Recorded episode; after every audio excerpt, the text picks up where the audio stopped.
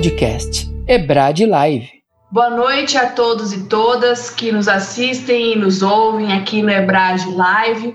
Eu sou a professora Paula Monteiro Danese, supervisora acadêmica da pós-graduação em Direito Internacional Aplicado, que tem como patronessa a professora Flávia Pelvezan, e hoje, hoje eu tenho a honra e a alegria de receber um grande amigo, um grande estudioso, um professor com uma trajetória incrível, que é o professor Flávio Bastos. Então, o professor Flávio Bastos seria advogado pós-doutorando pela Universidade Mediterrânea de Reggio Calabria, na Itália. Ele é professor e pesquisador com doutorado e mestrado em Direito Político e Econômico pela Universidade Presbiteriana Mackenzie. Tem formação em pós-graduação e especialização em Direitos Humanos pela Pablo de Olavide em 2006, Genocide and Human Rights Studies da University, eh, University of Toronto de 2014 e membro é, hall de especialistas da Academia Internacional de Princípios de Nuremberg, na Alemanha. É professor universitário desde 1996 e é professor e é autor do livro Genocídio Indígena no Brasil, Desenvolvimento entre 1964 e 1985. Professor, é uma honra termos aqui a sua presença, os seus ensinamentos. Obrigado, professora Paula. Obrigado a toda a equipe da EBRAD, essa escola maravilhosa que tem é, proporcionado cursos é, sensacionais. Meus ex-alunos que fazem pós-graduação sempre comentam comigo, me dão feedbacks os melhores possíveis. É um projeto maravilhoso, né? Para a melhoria da, da educação e da cultura no nosso país. E a toda essa equipe técnica, ao Carlos, ao Tiago, dentre outros, eu agradeço esse honroso convite. E a quem nos acompanha, né? Para a gente bater esse papo. Com certeza. Professor, então a gente está nessa temática, né? A questão da pandemia, que trouxe aí inúmeros desafios. Então, quem está é, nos ouvindo e está nos vendo sabe muito bem do que a gente está tratando. A Covid-19 trouxe inúmeros desafios para o direito, para é, as, todas as áreas possíveis e imagináveis. Quando a gente pensa que a gente vai ter um respiro, vem um baque, né? 2020 não é para amadores.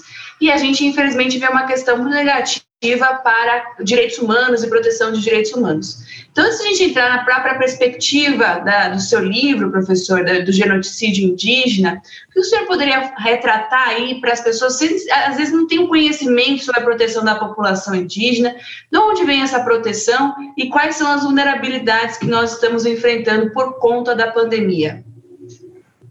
Professora Paula, eu, eu iniciaria essa abordagem muito importante. A sua pergunta ela vai é, na origem, né? Por que proteção aos povos indígenas é, e qual a relação dessa proteção com o cenário atual? Então vamos entender quem são os povos indígenas, porque isso não é claro para a própria população brasileira. Então eu vou fazer aqui um rápido resumo. Os povos indígenas habitam as Américas há 40 mil anos, era, quando os portugueses chegaram ao Brasil, em todas as Américas, em todo o continente, eram cerca de 80 milhões de indivíduos. No Brasil, entre 4 a 6 milhões. Os estudiosos não, não fecham o um número absoluto, mas para vocês terem uma ideia, Portugal tinha uma população de, que não passava de 1 milhão e 200, 1 milhão e meio, 1 milhão e meio de habitantes. Então, o que é que leva a esse domínio do continente? é, pelos europeus, a tecnologia bélica. Então, aqui eu chamo a atenção, né? A tecnologia sempre ligada à questão dos povos ancestrais. Bem, são os primeiros é, povos das Américas? Tudo leva a crer que sim. Primeiro, pela clássica teoria que, que, que demonstra que os povos asiáticos vieram pelo Estreito de Bering, pela glaciação, há 40 mil anos, teriam chegado à América do Sul em torno de 10 a 15 mil anos. E aí nós temos uma grande arqueóloga que o Brasil pouco conhece, uma mulher inacreditável, que agora está mais aposentada, a nossa arqueóloga Nied Guidon, que é aqui do interior de São Paulo, e que descobre no sertão nordestino, é, e isso provado pelo carbono 14, resquícios de uma civilização já no Brasil há 40 mil anos. Também alguns pesquisadores é, de fora, estrangeiros, é, já é, é, é levantaram é, do fundo dos lagos, na região do Xingu, com a ajuda dos povos indígenas de lá, peças, artefatos pré-colombianos, o que mostra que o território brasileiro já poderia ter sido, ter sido habitado há muito mais tempo do que a clássica teoria dos 12 mil anos. Vamos trabalhar com 12 mil anos, que é a, a teoria mais uh, conservadora aqui. Pois bem, esses povos, quando os portugueses chegam aqui em 1500, eram em torno de 5 a 6 milhões, divididos entre mais ou menos mil a 1.500 diferentes nações.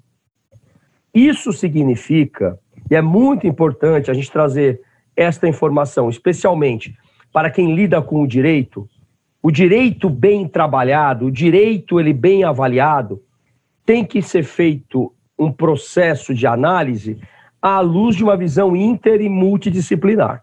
Não adianta estudar só o direito. Você precisa estudar o direito junto com a antropologia, com a sociologia, para começar.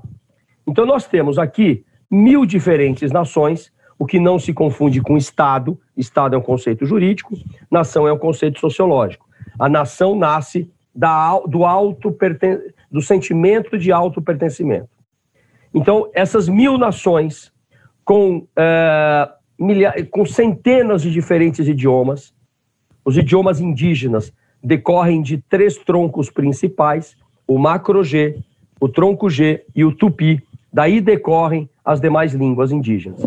Hoje, no Brasil, se nós tínhamos 5 milhões de indígenas indivíduos e mais de mil nações, hoje são 8, 896 mil indígenas e cerca de 305 diferentes nações. Apesar de um grande extermínio, ainda temos o maior número no mundo de nações indígenas, não de indivíduos. O México, a Bolívia, o Equador tem mais indivíduos indígenas, mas o Brasil é o país que tem mais nações. Bem, outro detalhe da identidade, sobre a identidade desses povos. Nós ainda temos em torno de 100 grupos não contactados. São aqueles grupos que voluntariamente evitam o contato com o homem branco da sociedade dominante, porque sabe-se pela tradição oral dos tataravós, dos avós, que esse primeiro contato normalmente resulta em morte, em extermínio, ou pelas doenças ou pelo extermínio direto. Então, nós temos esses grupos ali na região amazônica, na Amazônia peruana, na Amazônia brasileira, sendo mapeados de longe, pelo menos se fazia isso até pouco tempo atrás, pela FUNAI. Não havia o contato direto para evitar o extermínio. Hoje, eles ocupam, desses 896 mil, eles ocupam 12% do território brasileiro. 12,5%. É, ocupados por cerca de 530 mil indígenas, sendo que o restante desses 896 mil estão nas cidades. É, Para fazer um, um, comparativo aqui, nós temos cerca de 20, 21% do território brasileiro é, ocupado por 90 mil fazendeiros.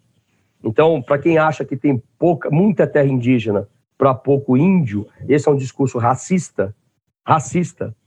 É, isso não é verdade, né? Depois pode até falar da produtividade é, dos povos indígenas e que ainda por cima preservam as florestas. Mas eu quero aqui colocar esses dados para a gente entender sobre quem nós estamos falando. Excelente, professor. Acho que essa, essa conjuntura né, histórica que você fez de uma forma brilhante, sucinta e objetiva, traz uma, a ideia de que nós precisamos nos atentar não só à questão atual, mas lembrar que há uma história por trás de tudo isso, né? Uma história que deve ser olhada e que, infelizmente, a gente não tem um estudo, né, enquanto na educação básica, em relação à população indígena, essa necessária proteção da população indígena. E aí, caminhando para esse aspecto, né, você trouxe já uma questão que traz uma vulnerabilidade, que é em função da falta de informação sobre a população indígena. Quais os instrumentos protetivos que nós temos, tanto no âmbito nacional quanto no âmbito internacional, para as populações indígenas? Perfeito. Enquanto eu respondo essa pergunta, eu vou dividir uma imagem aqui com, uma, é, com as, a, os povos indígenas atualmente nas Américas, porque essa não é uma questão apenas é, eu diria, nacional. Nós temos uma questão indígena num continente que é um continente indígena, né? As Américas são, um continente, são continentes indígenas, na sua origem. É, é importante a gente ressaltar que, muito embora o nosso sistema educacional, inclusive nas faculdades de direito, nós sejamos centrados na Europa, então o nosso direito é o direito romano-germânico. É, quando estudamos direitos humanos, estudamos a Carta Francesa, as declarações americanas e inglesas. Ora, isso é muito importante. Mas temos que tomar cuidado para não incorrermos num estudo dos direitos humanos ab abstrato, que alcance as alturas e fique num discurso estéril, abstrato e sem abordar outras causas que geram efeitos concretos hoje. Então, vou dar um exemplo. Quando falamos em Covid, por que, que os indígenas morrem mais? É porque eles têm uma falta de memória imunológica? Eu não acho que esse argumento ele é totalmente procedente nessa situação. Por quê? Porque nem nós da cidade grande, da sociedade envolvente, temos é, imunidade para isso. Tanto é que hoje até a, a, a vacina tornou-se um assunto politizado, né, partidarizado. Então nem nós temos. Eles só que se você fizer uma pesquisa, um levantamento sobre o número de mortos pela Covid, veremos que os povos indígenas são os que mais morrem. E por quê? Porque não existe um serviço de saúde que tenha cumprido com a determinação constitucional. O Covid só veio escancarar um abandono, uma invisibilidade que o Estado brasileiro, por seus sucessivos governos, vem mantendo desde sempre. Ora com maior diálogo, ora com uma política totalmente e declaradamente anti-indígena como a atual.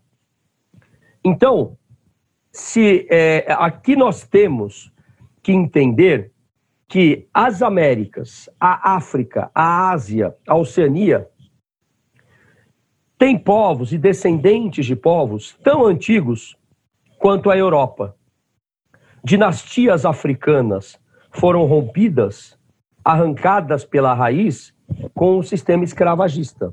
Assim também, povos indígenas, muitos deles mais antigos que alguns grupos europeus, também sempre existiram. A história não começa quando os europeus chegaram às Américas. A história começa muito antes. Esse é um ponto. Por que, que eu estou dizendo isso? Porque quando você vai pensar em estabelecer um sistema de saúde, você tem que respeitar a cosmologia desses povos. Vou dar um exemplo concreto aqui.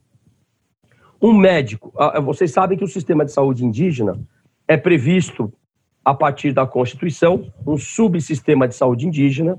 Nós temos os distritos sanitários especiais indígenas, os de seis. Nós temos as casas de saúde indígenas, é, casais. É, entretanto, é, nós tivemos já casos, e que eu acompanhei de perto, nos quais o parto de uma mulher gestante indígena que deveria ser um parto natural, por razões culturais, porque esta gestante indígena quer ter mais filhos, a ela era imposto uma cesárea. Só para dar um exemplo bem concreto, a partir de um sistema que existe. Por que a cesárea foi imposta? Porque o médico recebia por uma organização terceirizada que fazia esse serviço e a cesárea trazia mais dinheiro para aquela organização. Então, esta mulher indígena se recusou, foi, pra, foi deslocada às pressas para outro é, posto médico e, o, e a criança morreu no meio do caminho. Então, isso é o dia a dia, um abandono que é histórico. Não se ensina de forma bilíngue o português, mas o idioma desta nação. E eliminar uma língua significa um processo resultante de um é, que resultante no etnocídio. É muito importante a gente entender que genocídio e etnocídio não é apenas uma situação típica de um regime totalitário, o nazifascismo. As democracias liberais ocidentais também cometem etnocídios, também cometem genocídios. Aliás, se você quiser pensar num nazifascismo, Lembrem que as potências vitoriosas, o, o Império Britânico era um império. A, a França era uma, uma, uma, um estado colonizador da Argélia. Não é? A guerra só foi mundial, e aqui eu estou falando palavras do Boaventura Souza Santos, a guerra só foi mundial porque as colônias foram levadas para a guerra pa, pelos, pelos aliados. Então, o, o Brasil, que é uma democracia formal, mas é uma democracia de baixa densidade, ao meu ver, ele é, ele é, é, um Estado que não promove a saúde e a educação indígena, como deveria. E aí vem a tua pergunta. Mas qual é a estrutura que existe e que estabelece um sistema protetivo? A internacional, e você é uma professora internacionalista, sabe mais do que ninguém isso, não é? Porque eu sei que você é uma especialista nisso. Então nós temos a Declaração Universal dos Direitos Humanos, o Pacto de 66, tanto de direitos civis e políticos, quanto de direitos econômicos, sociais e culturais. E aqui eu tenho as normas genéricas do sistema ONU. E aí vamos para as normas específicas.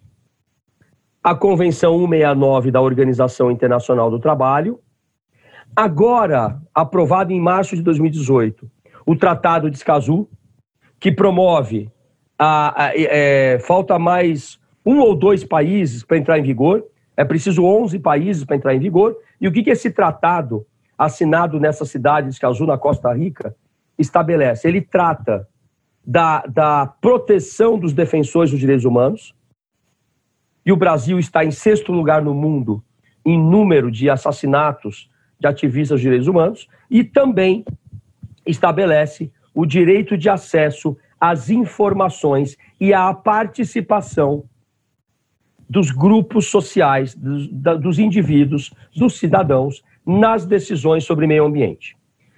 Eu estou falando de norma obrigatória, vinculante. Além disso, nós temos declarações, soft law, que lembrem, a Convenção 69 da OIT, que trata especificamente dos povos indígenas, e o Tratado de Escazú, que o Brasil ainda não assinou e não ratificou, é, que trata do, do, da proteção de ativistas de direitos humanos e do direito de acesso a decisões e participação nas decisões sobre o meio ambiente são hard law. Só que nós temos o soft law, a Declaração da ONU sobre o Direito dos Povos Indígenas de 2006 e a Declaração Interamericana americana sobre os Direitos dos Povos Indígenas de 2016.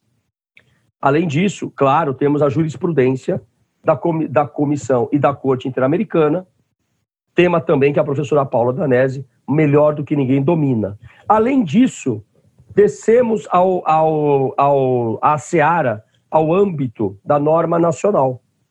Artigo 215.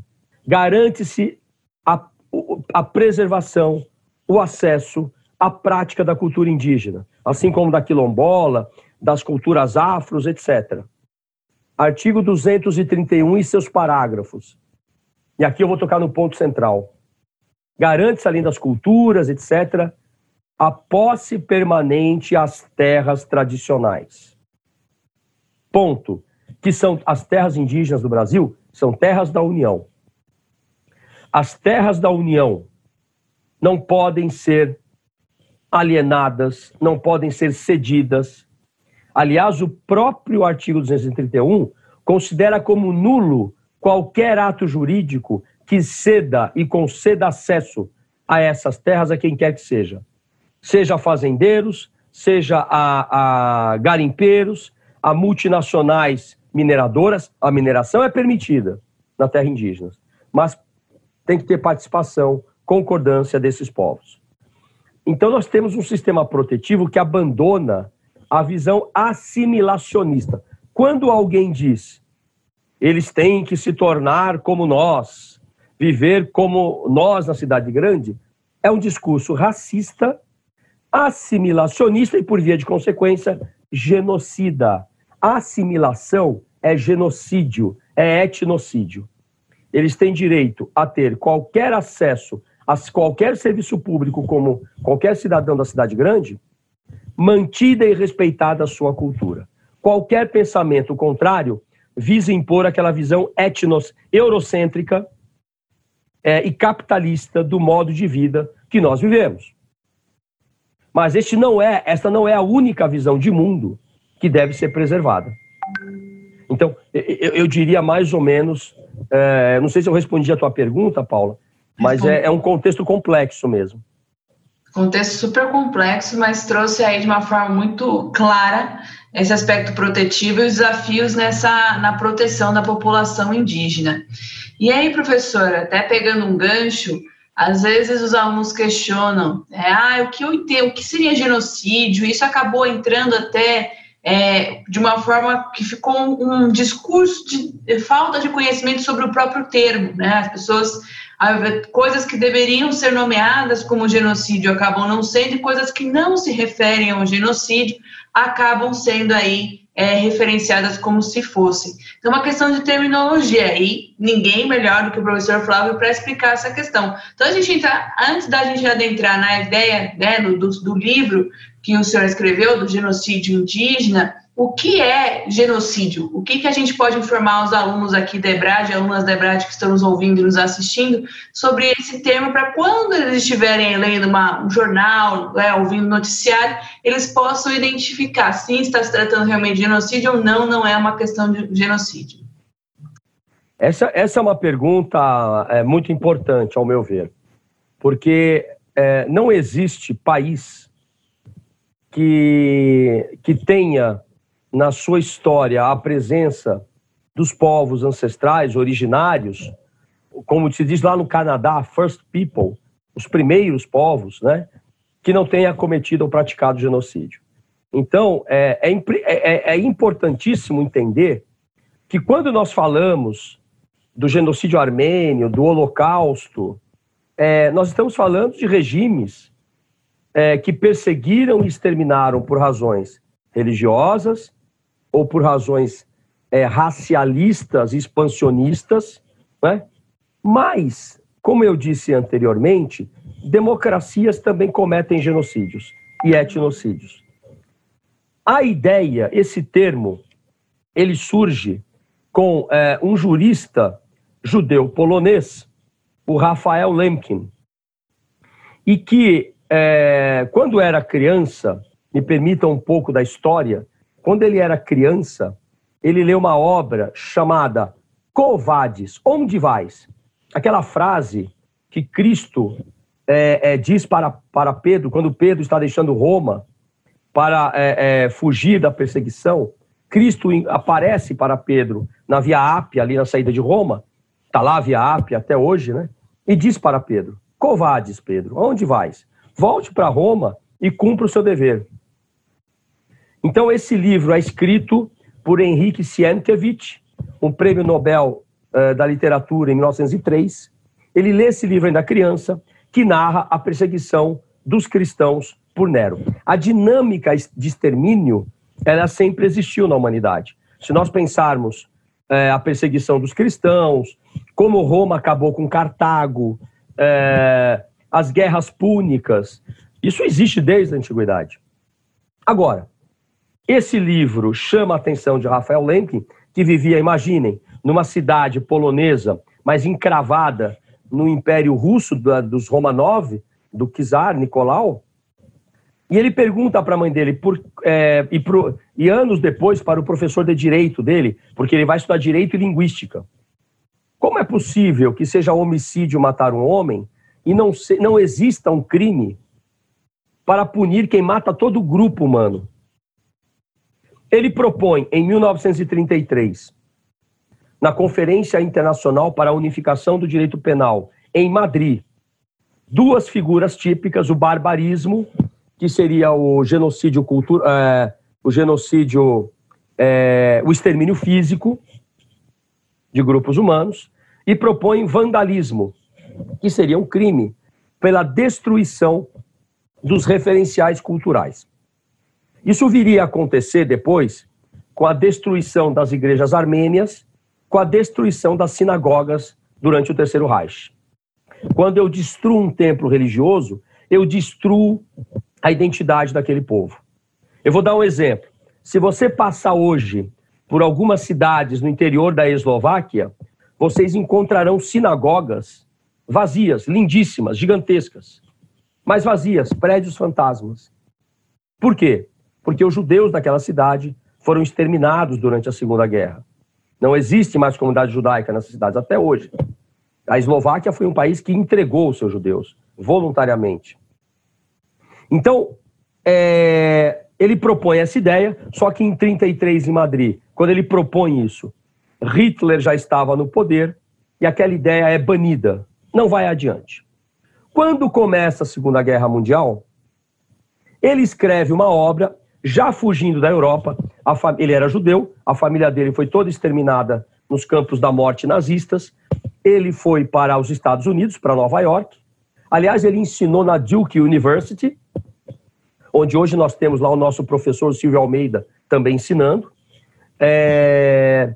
E ele é, vai para Nova York, também ensinar em Nova York, e escreve um livro, Axis Rule in Occupied Europe, ou em espanhol, é, El Domínio de Lei na Europa, na Europa Ocupada. Não há tradução em português, vocês estão vendo a imagem da tradução para o espanhol, é uma edição argentina, e aí, neste livro, ele cria o termo genocídio, da palavra grega genus, é, é, tribo, clã, e do latim cides, matar, matar um grupo. E etnocídio, destruir a cultura de um grupo. Isso está no capítulo 9 desta obra, que é a obra inicial, central, para compreendermos o genocídio. Pois bem, e aí Rafael Lemkin define o genocídio como ele tem a essência dele, né, como ele diz aí, é a destruição de uma nação ou de um grupo étnico por distintos meios. Atenção, por distintos meios. Isso vai ter um significado importante lá na frente. E que implica a negação do direito de existir de grupos humanos inteiros. Tanto quanto no homicídio, dá-se a negação de um indivíduo a um indivíduo do seu direito à existência. Quando ele cria este conceito, ele não limita o genocídio ao extermínio físico. Hoje, qual é a ideia do indivíduo, do cidadão comum? Genocídio é o extermínio físico. E agora, eu não estou falando da Convenção da ONU, depois eu falo dela. E aí ele coloca o seguinte no seu livro: o genocídio tem duas fases.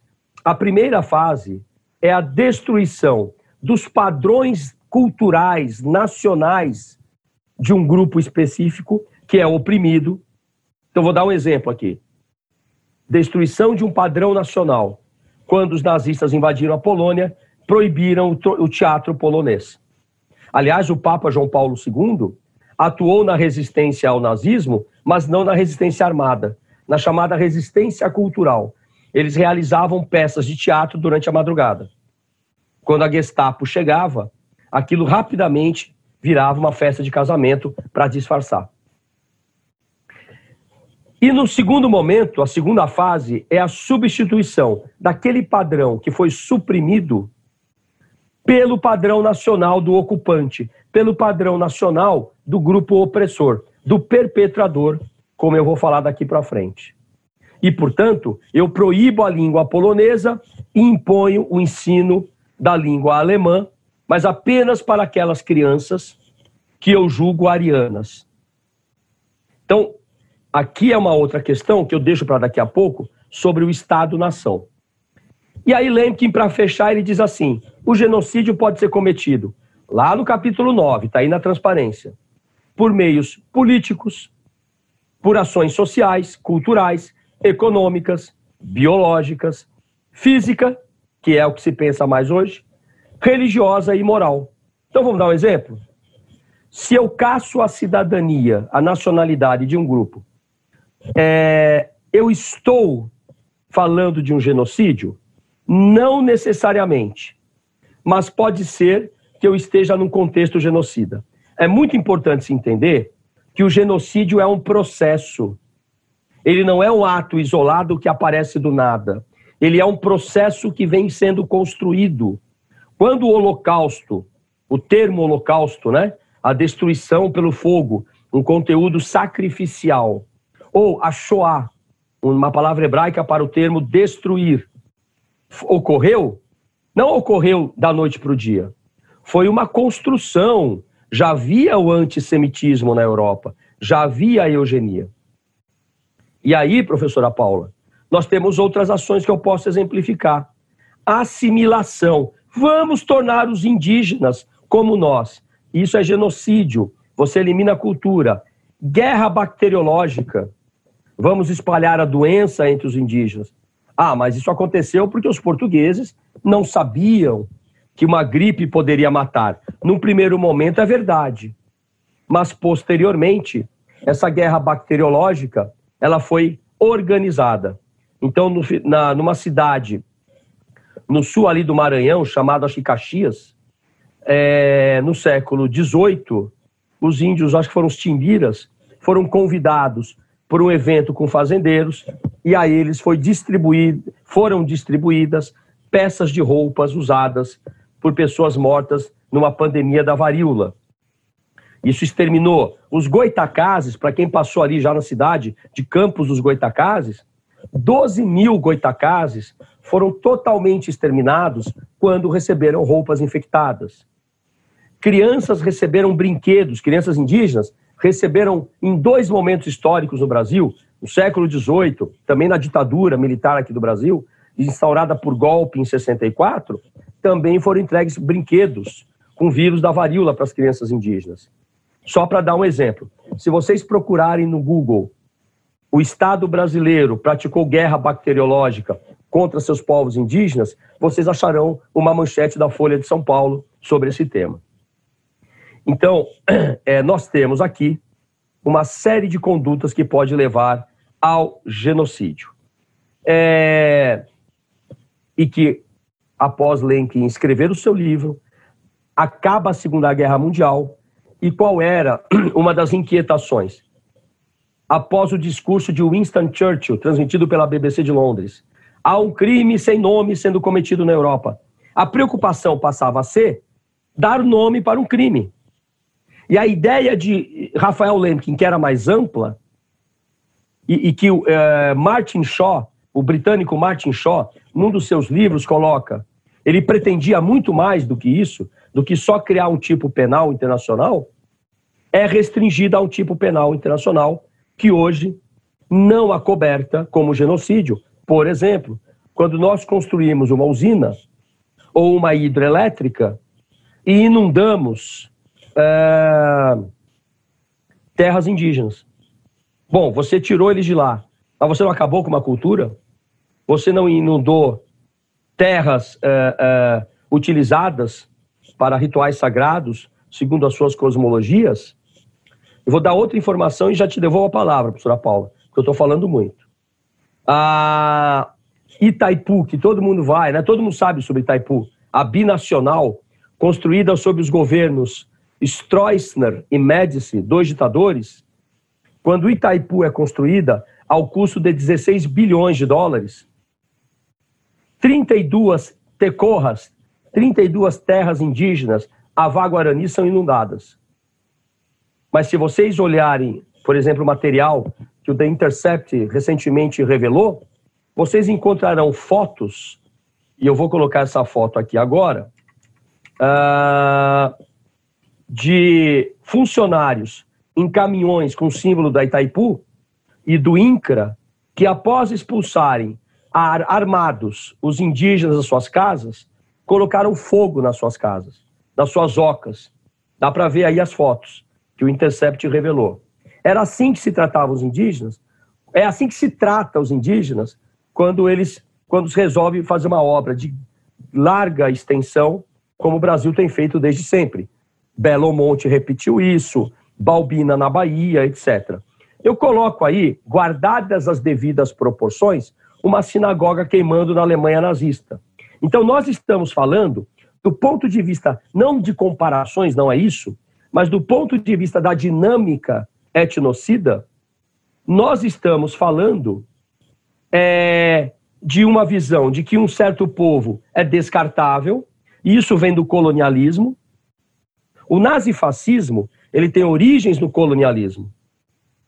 Ele não é um, um, um regime que nasceu por si só com suas únicas características. Ele tem eugenia, ele tem racismo científico, ele tem darwinismo social, ele tem o sentimento de superioridade é, do europeu sobre aqueles povos na época do colonialismo. É? Eles são descartáveis. Então, isso vai embasar muito as teorias racialistas do século XX. Ora, é, é, é, e, e, aí nós estamos falando de cultura, é, de língua, de saúde, etc. Né? Ah, eu não, eu fiquei tô aqui né, impressionada com, com os relatos, não tinha visto essas fotos, então realmente algo importantíssimo. O professor trouxe aí de uma forma muito clara, é, justamente no ponto que eu gostaria, porque eu acabei vendo é, um, uma, uma mudança né, do entendimento do, da terminologia do genocídio que não é positiva. É, a falar desse termo é importante, é, a gente precisa ter o conhecimento sobre isso, mas é um termo que tem aí um aspecto histórico muito importante para a construção de direitos humanos. Então, a minha preocupação é justamente essa quando isso acaba aparecendo de uma forma indevida, principalmente em notícias. E aí, professora, a, a aluna que está nos assistindo, a Rafaela, ela pergunta para o senhor o seguinte: o etnocídio sempre acompanha o genocídio? Eu sempre vejo em conjunto? Essa é a pergunta dela para o senhor. É, a, a, obrigado, eu conheço a Rafa, é minha aluna. É, eu, eu gostaria de fazer aqui uma observação antes. Eu não estou falando do etnocídio à luz do direito penal internacional, tal como normatizado tanto pela Convenção de 48 quanto pelo Estatuto de Roma. Tá? É, eu estou falando à luz da visão lenquiana e que está sendo redescoberta. Vou dar um exemplo. Lemkin morreu em 59, se não me falha a memória. Mas ele pretendia escrever uma obra completa sobre os genocídios de todo o mundo. Existe um livro do Ben Kiernan, Blood and Soil, Sangue e Solo, que é um livro que trata de todos os genocídios desde a antiguidade. Não sei, não sei se tem no Brasil, acho que não tem mas vocês pelo Amazon conseguem adquirir. Pois bem, é... eu estou falando, portanto, sobre uma visão doutrinária, uma visão sociológica. A escola argentina do genocídio é, é, na América do Sul é a mais, ao meu ver, é a mais avançada nesse tema. No Brasil, poucos desenvolvem é, o genocídio agora que está, graças a Deus, está sendo mais comentado, né? Nós que já, já estamos há muitos anos trabalhando nessa matéria, com os canadenses, os argentinos, sabemos que existe uma escola sociológica do genocídio. É isso que eu estou colocando aqui. Porque a ideia de Lemkin era considerar as estruturas montadas pelo Estado que estabelecem permanentemente ameaças genocidas ou etnocidas. Então, esse é um ponto. Eu não estou falando do direito penal internacional. A gente pode falar um pouquinho disso depois. Agora, normalmente, tal como colocado por Lenkin, o etnocídio é o genocídio cultural. Mas, normalmente, o extermínio físico, na experiência, veio acompanhado do extermínio ou da destruição dos referenciais culturais. Vou dar um exemplo no Brasil e outro na Europa guerra da Síria, o Estado Islâmico, que segue uma linha wahhabista, é uma linha fundamentalista, alguns salafistas, é a mais rígida. Nós temos a Sharia, com cerca de seis ou sete variantes, no mundo. A mais fundamentalista da Arábia Saudita, e vem aí os, onde é, prevalece essa linha wahhabista, que é a mesma do Estado Islâmico. Qual era a proposta do Estado Islâmico? Criar um novo califado no mundo. Qual foi o último califado do mundo? Foi o Império Otomano. Por isso o estudo do genocídio armênio, ele é fundamental para quem quer se tornar um genocide scholar. O, uh, o, o Império Otomano, ele massacra os armênios cristãos que era uma, era uma minoria no Império Otomano, mas que era uma minoria bem colocada economicamente, culturalmente, socialmente. E acontece aí um processo genocida de um milhão e meio de armênios. Ora, as igrejas foram destruídas, as igrejas armênias. Então, normalmente o extermínio físico, ele vem acompanhado do cultural. O que aconteceu? Bom, ontem foi 9 de novembro. Ontem completamos, salvo engano, meu 82 anos do grande pogrom da Alemanha, a Kristallnacht, onde os nazistas invadiram os bairros judaicos de toda a Alemanha e até de algumas cidades na Áustria e destruíram o comércio, mataram centenas de judeus, mulheres, crianças. Da noite para o dia, o campo de concentração de Dachau recebeu mais de 20 mil presos. Bem, isso, além disso, as sinagogas foram queimadas. A religião, os templos religiosos, são uma projeção clara da identidade de um povo. Alguém tem dúvida que o nosso sincronismo é claro e mostra identidade na Bahia, por exemplo, da cultura afro e da sua simbiose com a cultura, é, com o catolicismo? Ou quando vamos ao interior, aqui a Pindamonhangaba, a Aparecida do Norte, é, e encontramos né, os nossos, o, nosso povo é, orando, adorando Nossa Senhora, é a cultura de um povo é a identidade de um povo. Pois bem, o genocídio armênio ocorre lá entre 1915 e 1923.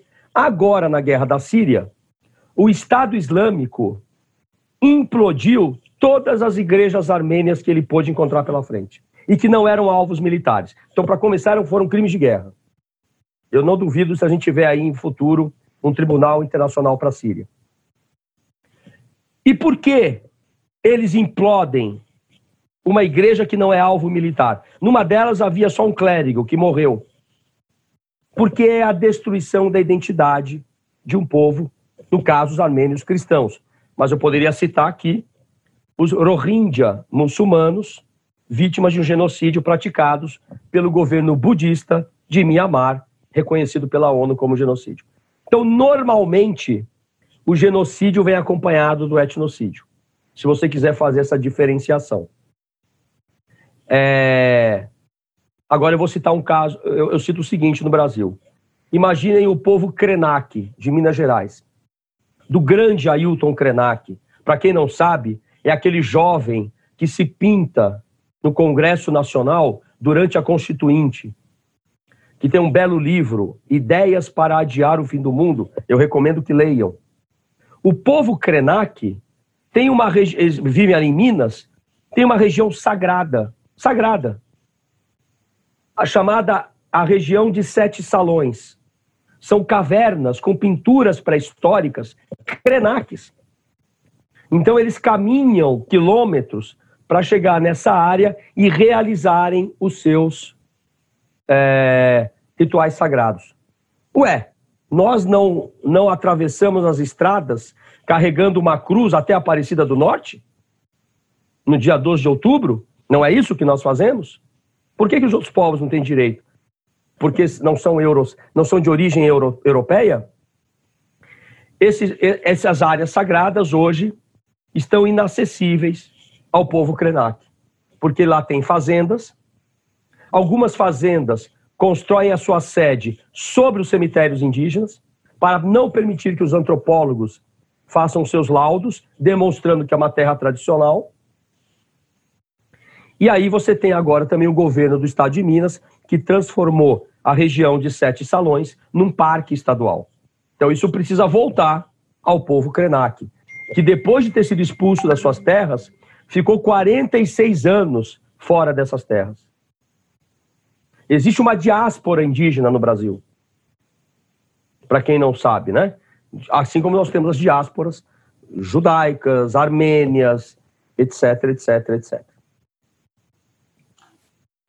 Excelente, professor. Eu acho que respondeu a pergunta da, da Rafaela, mas se ela tiver outra pergunta, pode colocar aqui no chat, que eu estou acompanhando. E aí, professor, então é, é, acho que a gente pode caminhar, é, vou deixar a questão da, da, do genocídio indígena em específico para o nosso próximo tópico. E aí o senhor mencionou a questão da, do direito penal internacional, que também é algo que acaba é, sendo veiculado, às vezes a mídia não consulta, né? Fala, ó, oh, advogado, me explica aqui o que seria o Tribunal Penal Internacional, qual é a competência, etc.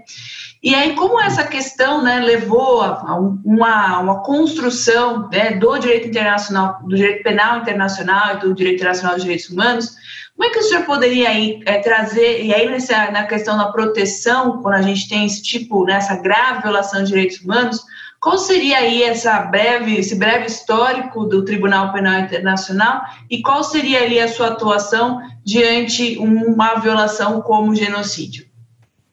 O Tribunal Penal Internacional ele é o resultado de um longo processo é, de desenvolvimento do direito penal internacional. Para quem estuda os direitos humanos, você deve estudar os direitos humanos a partir de quatro perspectivas, ao meu ver.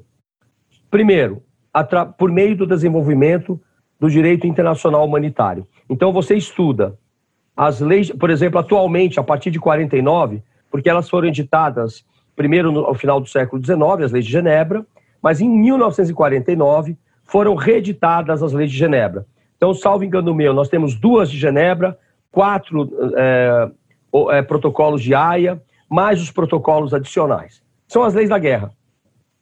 Então você pode estudar os direitos humanos no plano internacional a partir dessa via. Outra via é, se dá por meio do estudo dos deslocamentos populacionais, refugiados e imigrações. E aí você vai aprender como o direito internacional do, aplicável aos deslocados no mundo foram uma via de desenvolvimento dos direitos humanos. Uma terceira via, que é o que se faz nas faculdades de direito, é o estudo do sistema ONU e dos sistemas regionais, o europeu, o interamericano e o africano, e os subsistemas asiáticos. Agora, o direito penal internacional, ele é uma via importantíssima, porque ele gera a responsabilidade do indivíduo pela primeira vez no plano internacional, quando até então só os estados eram responsabilizados. Houve uma certa omissão após a Primeira Guerra Mundial, tentaram fazer alguns julgamentos para punir alguns criminosos de guerra. O Tribunal de Leipzig, por exemplo, de 1926, nada, não deu em nada. E aí, quando acaba a Segunda Guerra Mundial, todos sabem, é realizado o Tribunal Internacional Militar de Nuremberg, o julgamento dos, dos réus nazistas, mais 12 julgamentos do Tribunal Militar de Nuremberg, não mais internacional, porque só norte-americanos eram juízes, que julgam os industriais, os médicos, os juristas, é, que, que colaboraram com o nazismo. Posteriormente a isso, você tem um tribunal em 1961 muito importante, que não era internacional, o tribunal que julgou Eichmann em Jerusalém, do qual decorre o clássico livro de Hannah Arendt, Eichmann em Jerusalém, um relato sobre a banalidade do mal, mas também em 61, um outro tribunal muito importante ocorreu, o Tribunal de Frankfurt, que julgou os SS de Auschwitz. Dos 8 mil que trabalharam lá, uns 80 foram julgados. Tivemos ainda o Tribunal de Dachau. Ninguém no Brasil, poucos no Brasil conhecem o Tribunal de Dachau, do campo de concentração. Pois bem, tivemos o Tribunal de Tóquio. Eu recomendo um livro que a Academia de Nuremberg, lá da qual eu faço parte, acabou de lançar, para fazer download gratuito, uma obra completa sobre o Tribunal de Tóquio, muito importante. Alguns chamam é, é, o Tribunal de Tóquio de é. Ele é uma mistura de Tóquio com Nuremberg. Os estudiosos lá fora usam muito essa expressão. Pois bem, tivemos um congelamento na Guerra Fria, e aí, com a queda do Muro de Berlim, antigos ódios étnicos ressurgem. E aí nós temos Ruanda, ex-Yugoslávia, Serra Leoa, Timor-Leste, Líbano, Camboja, e todos esses fatos levam à criação de tribunais criminais internacionais, Ruanda e ex-Yugoslávia, e dos tribunais híbridos, Camboja, Timor-Leste, Serra Leoa e Líbano. Além disso, e aí, só que eram ad hoc, tribunais de exceção. até que em 98 é assinado o Estatuto de Roma, hoje com 123 países, o Brasil inclusive, é a primeira corte criminal permanente da história que observa o princípio da anterioridade da lei penal, só lida com os fatos ocorridos após a sua instalação e julga os quatro crimes internacionais, os core crimes: crime de agressão, crime contra a humanidade, crime de guerra e crime de genocídio. Então, ele é muito importante. É, eu tenho muito orgulho em ter a professora Silvia Steiner como a primeira brasileira, não é a primeira mulher, a primeira, é a primeira cidadã desse país que não só foi uma juíza lá por mais de 12, por 12 anos, ela ajudou a criar o tribunal. A professora Silvia Steiner é uma referência internacional, nossa, nossa professora. Então, é, é muito importante valorizar esse tribunal, porque ele é um, um, um bastião pela civilização. Porque mesmo que o sujeito seja chefe de Estado, chefe de governo, comandante, e que dentro do no seu país ele não seja punível, ele pode ser julgado pelo Tribunal Penal Internacional. E isso faz toda a diferença.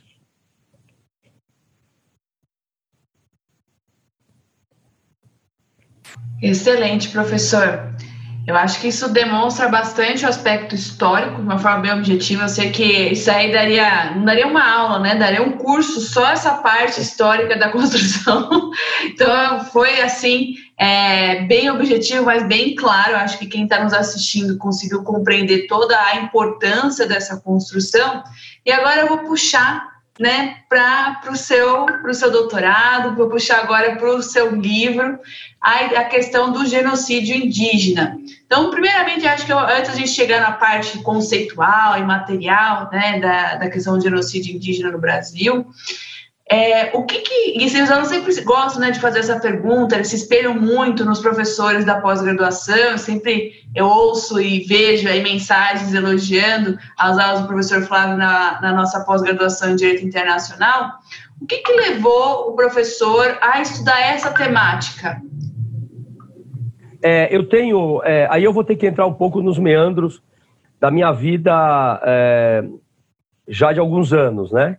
É, eu venho de uma visão internacionalista muito antes de entrar na faculdade. Eu fui criado por um avô que era diplomata, que foi deputado, é, escritor. Então eu nasci no meio de livros e que abordavam o multiculturalismo, porque ele era um escritor da realidade amazônica.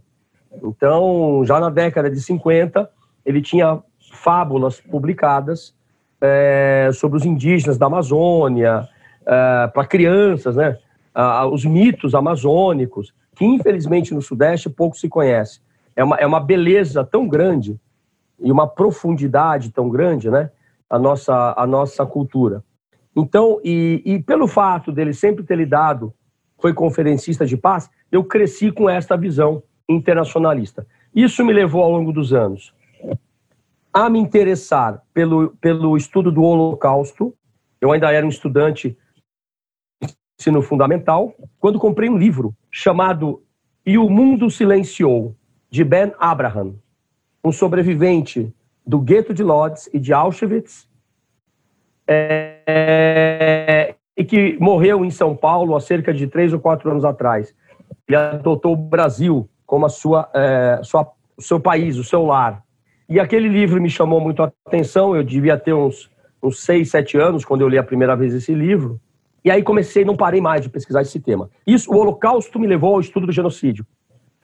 Ao longo dos anos, o estudo do genocídio sofreu na minha, uh, no meu trabalho também uma simbiose com a questão amazônica, indígena.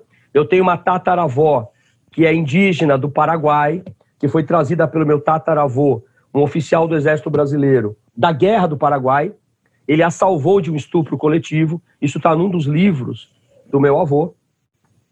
E essa história misturou tudo, né? O genocídio, a questão indígena. Eu também trabalho a questão da violência sexual nas guerras, não sob o ponto de vista doméstico, mas apenas nas dinâmicas de guerras contra as mulheres. É, e disso resultou ao longo dos anos, de um amadurecimento muito vagaroso, é, resultou, por exemplo, essa tese, né? dentre outros trabalhos.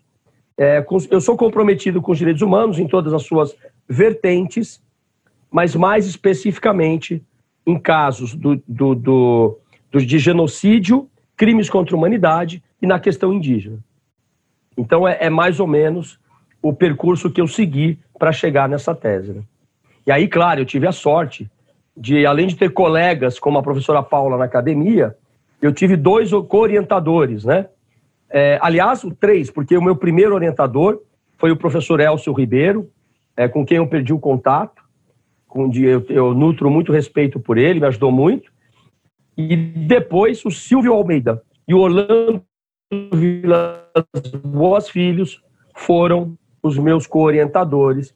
E aí é mais ou menos como jogar no time da seleção de 70, é, é, com o Rivelino e o Pelé no mesmo time. Então, é, não tem jeito.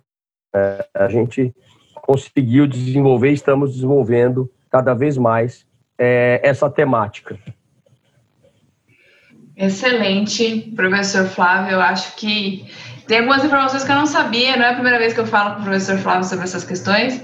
É, como a gente é amigo, ah, faz o quê? Né? O professor Flávio foi um professor e a gente se tornou aí colega nesse mundo acadêmico faz uns cinco anos mais ou menos. Então, tenho esse prazer de sempre aprender com ele, e aí tem essa vivência da vida dele, tem algumas informações que eu não sabia, eu acho que isso é o que nos move, né, professor? O professor que tem essa bandeira de direitos humanos, além de tudo. Hoje a gente está focado no matemática, mas o professor Flávio é uma pessoa para vocês aí terem aulas de diversos temas de direitos humanos.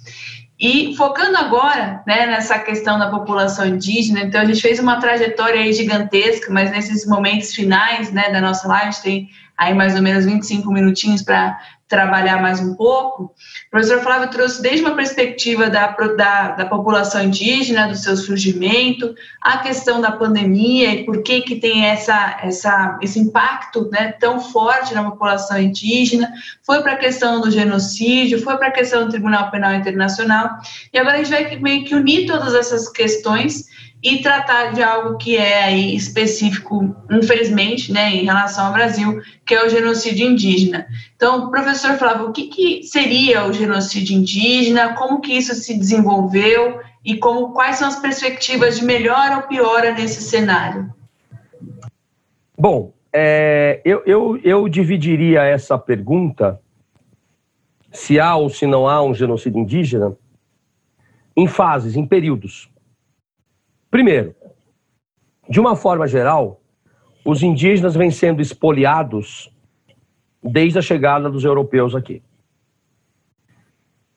De mil. É, a, a, gente aprendia na escola né, que, olha, uh, o, o, o, tráfico uh, escravagista, né, o tráfico da África com vítimas da escravidão, ele ocorreu no Brasil porque era muito difícil escravizar os índios, que conheciam o terreno, eram indóceis, né? Eu me lembro desse tipo de, é, de bizarrice ensinada na escola quando eu era criança.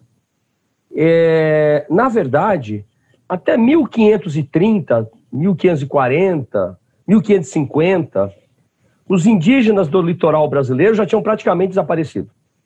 Começa por aí. Tinham sido escravizados, exterminados, etc. Sendo que os europeus, quando chegavam à costa brasileira nos primeiros anos, eles eram socorridos pelos indígenas. Porque os europeus chegavam aqui esfomeados, sem, to sem tomar banho. Aliás, nem tomavam banho diariamente. Aprenderam isso com os indígenas. Chegaram aqui magros, doentes, né? como diz o Ailton Krenak, cheio de perebas. E aí os indígenas cuidavam deles. Em troca, veio o extermínio. Quando chegamos, olha, de 1530 a 1822, nós estamos agora caminhando para o bicentenário da independência do Brasil, em 2022. Quando em 1822 o Brasil se torna independente, daqueles 5, 6 milhões de indígenas, só existiam 600 mil. Um verdadeiro e se não um dos maiores genocídios da história. Só que na época não havia o termo genocídio, nada disso. Então esse é um período. Vamos adiante. Se pegarmos aqui como referência a ditadura militar, é, de 64 a 85, nós encontraremos outro período crítico, em que 8.300, mais ou menos, indígenas, comprovados pela Comissão Nacional da Verdade, foram assassinados pela ditadura, e não porque fizessem parte de alguma organização armada de esquerda, porque eu quero lembrar que a guerrilha no Brasil, ela nasce depois que o Congresso é fechado. É quando acaba o espaço político que vem a luta armada, né? Não existia luta armada quando veio o golpe sobre um governo eleito. Gostem ou não do governo. Então, é, este período é marcado por um extermínio dos indígenas, não porque fossem oponentes políticos, ideológicos, mas porque eram considerados obstáculos ao desenvolvimento. Desde sempre, o que se quer é tomar as terras indígenas, as suas riquezas, é, derrubar as florestas. Isso sempre foi assim. A pergunta é: isto é genocídio? Se a gente for ler com cuidado a Convenção de 48 e o Estatuto de Roma, e aqui eu vou fazer um resuminho dessa tipificação. Genocídio é a destruição total ou parcial, intencional, dolo específico, é o dolo do dolo que tem que provar, de grupos humanos por razões nacionais, religiosas, étnicas ou raciais. Ponto. Então, por exemplo, a pergunta da Rafaela, não existe etnocídio na convenção. Não existe, acabou. Destruir a igreja de um grupo humano não é genocídio, pela norma internacional. É, embora possa ser crime de guerra, talvez até crime contra a humanidade, a gente precisaria pensar melhor nisso. Então nós temos essa definição. E um detalhe: o genocídio não precisa ser cometido só pelo Estado. Particulares podem cometer genocídio. Eu lembro aqui o genocídio de Hashimu, de 1993, reconhecido pelo Supremo Tribunal Federal como um genocídio contra o povo Yanomami. O quê? O STF já julgou um caso de genocídio no Brasil indígena? Já. A maioria das pessoas não sabe disso. E aí, e foi genocídio. Então, nós temos é, períodos em que a situação é marcada por um extermínio direto. Então, na ditadura, por exemplo, houve o bombardeio de aldeias indígenas. Houve a entrega de brinquedos envenenados também. Isso é um genocídio direto. Ou direto pelo Estado, ou sob a omissão do Estado. Porque lembrem, em direito, em direito constitucional, ao contrário do mundo natural, o não fazer gera responsabilidade. Não sem razão, nós temos o mandado de injunção e a ação direta de inconstitucionalidade por omissão. Então o Estado se queda, se queda silente. E aqui não há dúvida, você enquadra. Se um, um, um grupo armado assassina pessoas por serem indígenas, é claramente um genocídio. A questão não é essa. A questão se dá, o grande problema se dá, quando outras ações levam ao extermínio de uma cultura, mas nas quais você não consegue comprovar o dolo, o dolo específico. Se eu construir uma usina e ela inundar a terra indígena, destruir uma cultura, não é genocídio. Mas pela visão de Lemkin, deveria ser. Embora Lemkin fale na intenção. Mas, aí a pergunta, é, essa é uma questão que veio foi trazida pelo, pelo, pelo professor e juiz Antônio Augusto Cansado Trindade, o nosso nossa outra referência, né? O nosso juiz na, na, na, na Corte Internacional de Justiça. Acho até que a Paula esteve com ele lá no, no, no, no Palácio é, em Haia, é, no Palácio, no, no, na Corte Internacional em Haia ele, ele, ele, ele escreve, ele redige um voto dissidente, no caso Croácia versus Sérvia, de 2015, se não falha a memória, na qual, para resumir, ele diz assim: entendo que não apenas o dolo específico, mas as circunstâncias do caso, os elementos do caso, devam permitir a nós identificarmos quando nós temos um genocídio.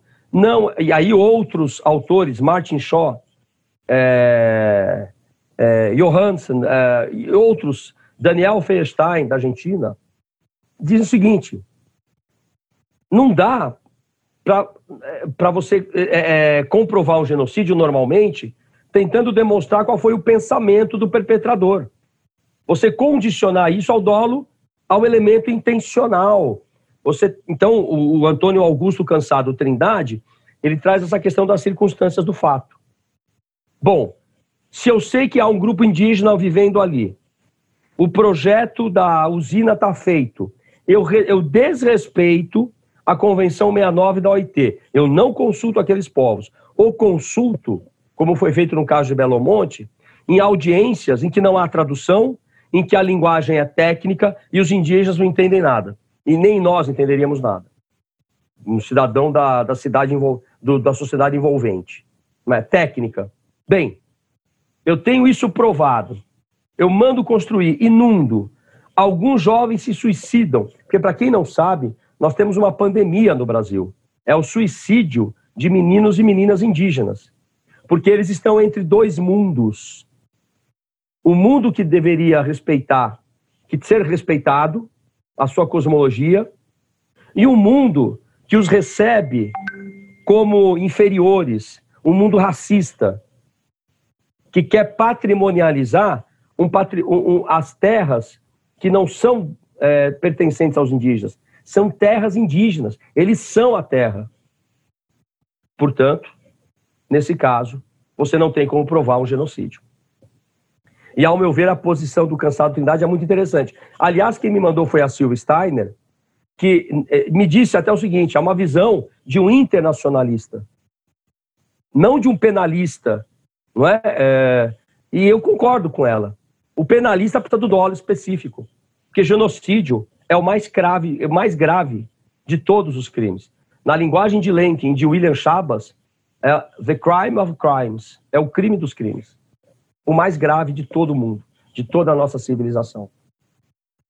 Então, em alguns momentos você não consegue é, é, provar, a menos que você parta por uma visão mais sociológica do genocídio, é, a escola argentina, Rafael Lemke, com a qual eu concordo. Excelente, professor. Então, no, no, nosso caso aqui no Brasil, então, o, é, o senhor colocou que em alguns momentos seria possível que a gente conseguisse determinar que houve sim um genocídio da população indígena ao longo da história. Não só, nesse, não só uma história recente, mas ao longo da história e períodos com essa intenção, com esse dolo de exterminar essa população que tem uma conjuntura específica. Tivemos casos específicos, Hashimu foi um desses casos, lá, na, na, lá com os Yanomamis, na fronteira com a Venezuela, mas também é, há situações em que o dolo direto específico não é, não é comprovável. Perfeito. E, professor, aí o senhor trouxe essa questão né, de viver entre dois mundos, é, e essa há uma dificuldade né, de inserir na. Como que a gente poderia pensar nessa possibilidade né, de inserir, mas sem destruir, que eu acho que isso falta muito, né? A inclusão para ter a participação, mas acaba tendo a inclusão dessa população indígena com o viés aí de exterminar a sua cultura. Como é que, a partir da sua pesquisa, é, é possível enxergar essa questão? Ah, na verdade, as normas internacionais e a Constituição brasileira, elas são muito claras. Os indígenas são cidadãos brasileiros eles têm direito a todos os serviços públicos. Eu não estou falando só dos direitos que na divisão de Karel Vazak é, é, se refere à primeira dimensão. Eu estou falando daqueles que são terrivelmente aviltados no mundo, no Ocidente, inclusive. É, é, o direito à saúde, o direito à cultura, o direito à educação. Esses direitos são de implantação progressiva e como e, devem respeitar os referenciais culturais dos seus povos, dos seus destinatários. Uma coisa é o povo Xocleng. Aliás, teremos uma importantíssima decisão do Supremo agora em novembro. O julgamento de um recurso extraordinário ao qual foi, ao qual foi conferido repercussão geral, uma ação movida contra o povo Xocleng para que a sua demarcação, a demarcação das suas terras obedeça a uma tese estapafúrdia chamada tese do marco temporal, criada ainda na época do caso Raposa Serra do Sol, e que determina que os povos indígenas terão direito às suas terras se comprovarem que lá estavam em 5 de outubro de 88, ou que pelo menos é, com ela demarcada, e já, já vivendo lá efetivamente, ou que pelo menos estavam com um processo de reconhecimento. Isso é um absurdo, porque desde 1500 esses povos vêm sendo espoliados. Então, você escolher uma data cabalística, né? A, a Constituição de 88, 5 de outubro, é, é, é ao meu ver, é, não tem sentido. Do lado, do outro lado, nós temos a tese do indigenato, aliás, criada por João Mendes Júnior, que estabelece que os povos indígenas têm o direito à demarcação das suas terras tradicionais. Por terra tradicional, não é só aquela que efetivamente está ocupada hoje. É, por exemplo, aquela terra de sete salões do povo Krenak, para a qual eles se dirigiam para os seus rituais. Eu lembro que alguns templos conhecidos hoje, dos Incas, como Machu Picchu, não era uma cidade habitada no dia a dia, era um local de rituais e terra sagrada. Então, é, este julgamento contra o povo Xocleng de Santa Catarina, que ia ser agora dia 28 de outubro, foi adiado, deve ser em novembro, e ele tem repercussão geral. Ele pode significar o aumento da violência e do extermínio dos povos indígenas do Brasil. Ou a definitiva consagração da ideia de que esses povos indígenas têm direito à sua, uh, às suas terras tradicionais. Esse é um ponto. Uh, e aí, eh, voltando à sua pergunta, é, eu, eu diria para você que a nossa Constituição claramente estabelece a observância aos referenciais culturais. Cultura não é só manifestação artística, é também, mas não só. Cultura é religião, é acesso aos documentos de um período sobre aquele povo. São as escavações arqueológicas, é o patrimônio cultural. Vou dar um exemplo aqui, saindo um pouco dos povos indígenas. O bairro da Liberdade é um bairro oriental, lembra os japoneses, os chineses, os coreanos, mas não só. É um sítio arqueológico onde devem estar enterradas centenas ou milhares de ossadas de escravos africanos que eram enforcados na Igreja das Almas, que a gente vê lá na Liberdade, na Praça da Liberdade, porque os escravos eram enforcados naquele local. E aí levantaram aquela igreja para rezar pelas almas Igreja das Almas. Daí a importância da memória coletiva. Né? Então, a nossa Constituição claramente determina. Isso é possível fazer. Você tem que estabelecer uma política de saúde atendendo aos referenciais culturais desses povos. Olha, eu vou dar um dado para vocês que saiu no mapa da violência contra os povos indígenas, é, do ISA, do Instituto Socioambiental, e do CIMI, do Conselho Indigenista Missionário. Duas fantásticas instituições, heróicas, ao meu ver. Nós temos perdido, por ano, cerca de 800 crianças indígenas. Foram 854 crianças mortas em 2019 por diarreia, por falta de comida, morreram de fome, de inanição por falta de simplesmente ter um médico para atendê-las, por gripe. Em 2018, eu estou falando 2019, porque o mapa é do ano passado. Em 2018, foram 815 mais ou menos, aumentou para 2019. Em 2017, foram 820, 830 crianças sobre uma população que significa 0,4 ou 5% da população brasileira. É um massacre, mas você não consegue dizer que isso é genocídio. Então o Estado se mantém omisso, não faz o que tem que fazer e não é genocídio. Eu permito com que o ambiente, com que a falta de assistência faça o seu trabalho. Eu não estou criando um pelotão de fuzilamento. Eu simplesmente fico na minha. E aí, essa, eu estou falando só das crianças, tá? Esse mapa está na internet para quem quiser checar esses dados. É, não, é, eu acho que são dados é, importantíssimos para que as pessoas se conscientizem, né? Não é só uma questão de teoria, é a prática, infelizmente, que a gente acaba vendo uma falta aí, né? Como o professor Flávio muito bem colocou, quando trabalha com a ideia de direitos humanos, não é só uma ação, né? Ele não está falando só o Estado agindo em relação a. É havendo uma omissão em relação a uma grave violação é, de direitos humanos. Então, realmente, é algo aí a, a se refletir. Né, só um detalhe, tá? Eu não, e, e essa, é, esses dados são de antes da Covid. Ixi. Vamos ver os dados com a Covid no mapa do ano que vem. É, é vai ser algo aí estarrecedor com certeza. E, professor, nesses cinco minutinhos antes da gente encerrar né, da nossa live, passou super rápido, foram vários conteúdos. Eu acho que quem está é, tá nos acompanhando ali né, conseguiu ouvir muita coisa, se questionar sobre muita coisa, vários momentos de aí, reflexão que nós tivemos ao longo da, da nossa live. O Carlos me respondeu, falou que não temos aí perguntas nesse exato momento. Então, questionar nesse exato momento. A gente viu desde uma regulamentação, né, a ideia, a união de direitos humanos e é, direito penal. E o, se o senhor pudesse né, falar algo para que se conscientizasse em relação a esse tema, se eu tivesse aí o poder de um dia em poder criar uma política pública, por exemplo, em relação a essa questão, qual seria uma medida aí que o professor Flávio traria para essa, essa questão da, da população indígena? Primeiro, eu faria uma, uma. Eu acho que o ideal seria uma política educacional.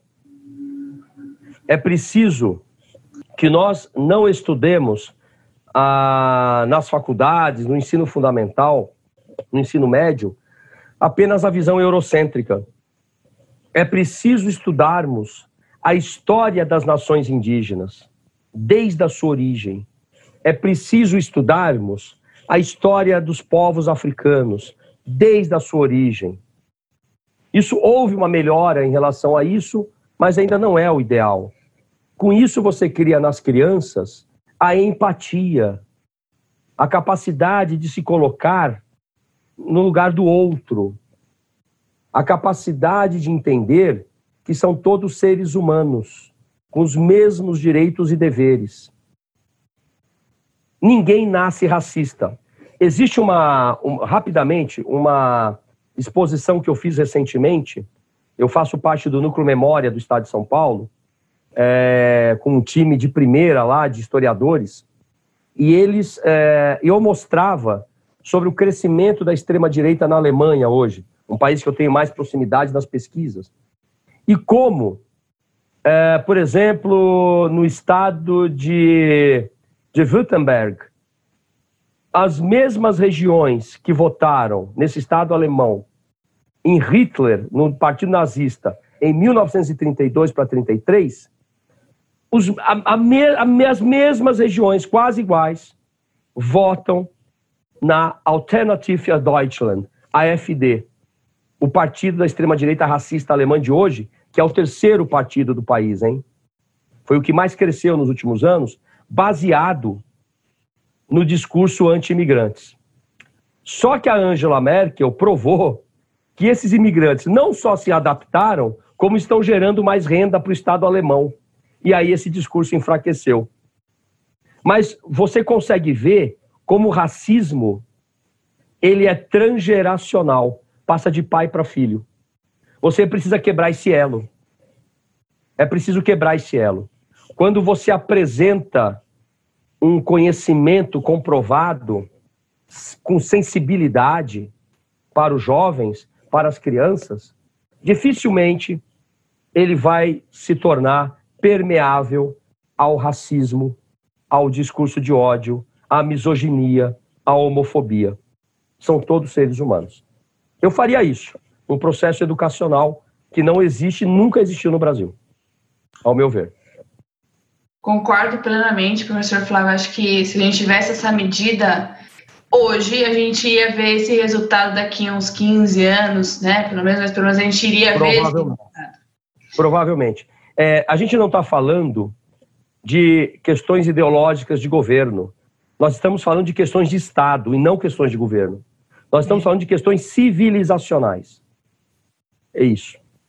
Com certeza, concordo. E acho que é um passo a ser dado para ontem. Né? A gente tem as questões emergenciais, como o professor Flávio colocou, a questão do Covid-19 afetando diretamente a população indígena de uma forma desastrosa.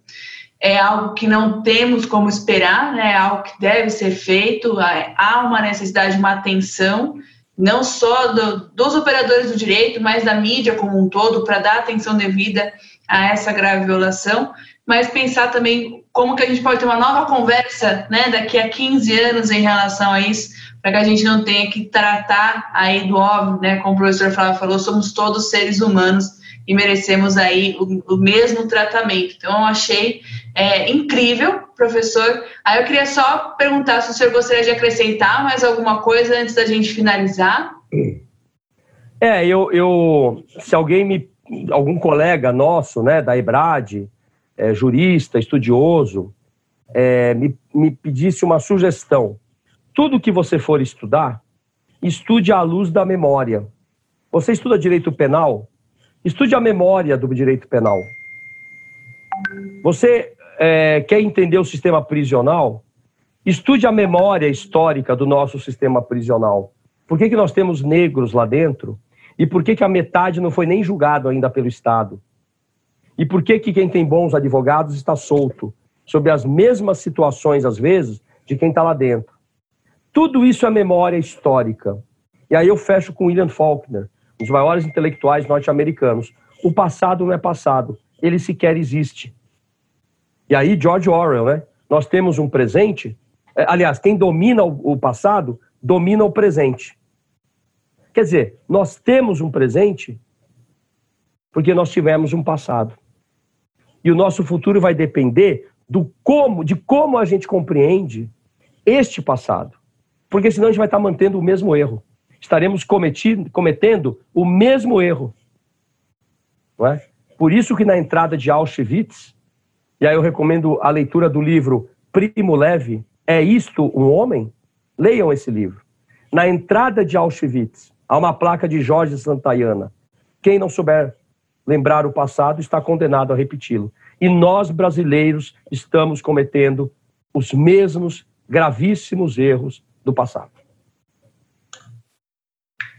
Faço das palavras do Carlos as minhas, é sensacional. Não haveria a melhor forma para encerrarmos esse encontro de hoje. Professor, muitíssimo obrigado pela sua disponibilidade, pela transmissão do seu conhecimento de uma forma tão clara e objetiva.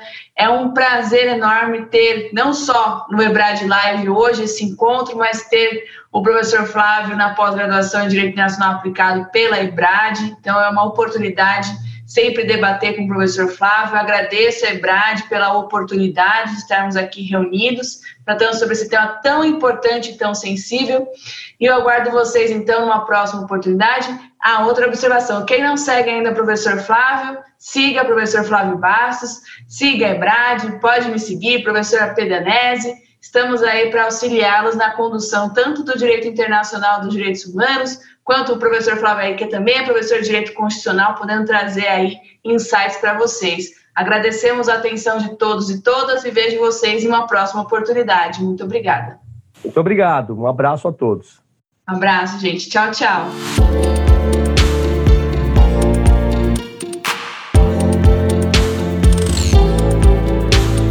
Podcast Ebrad Live.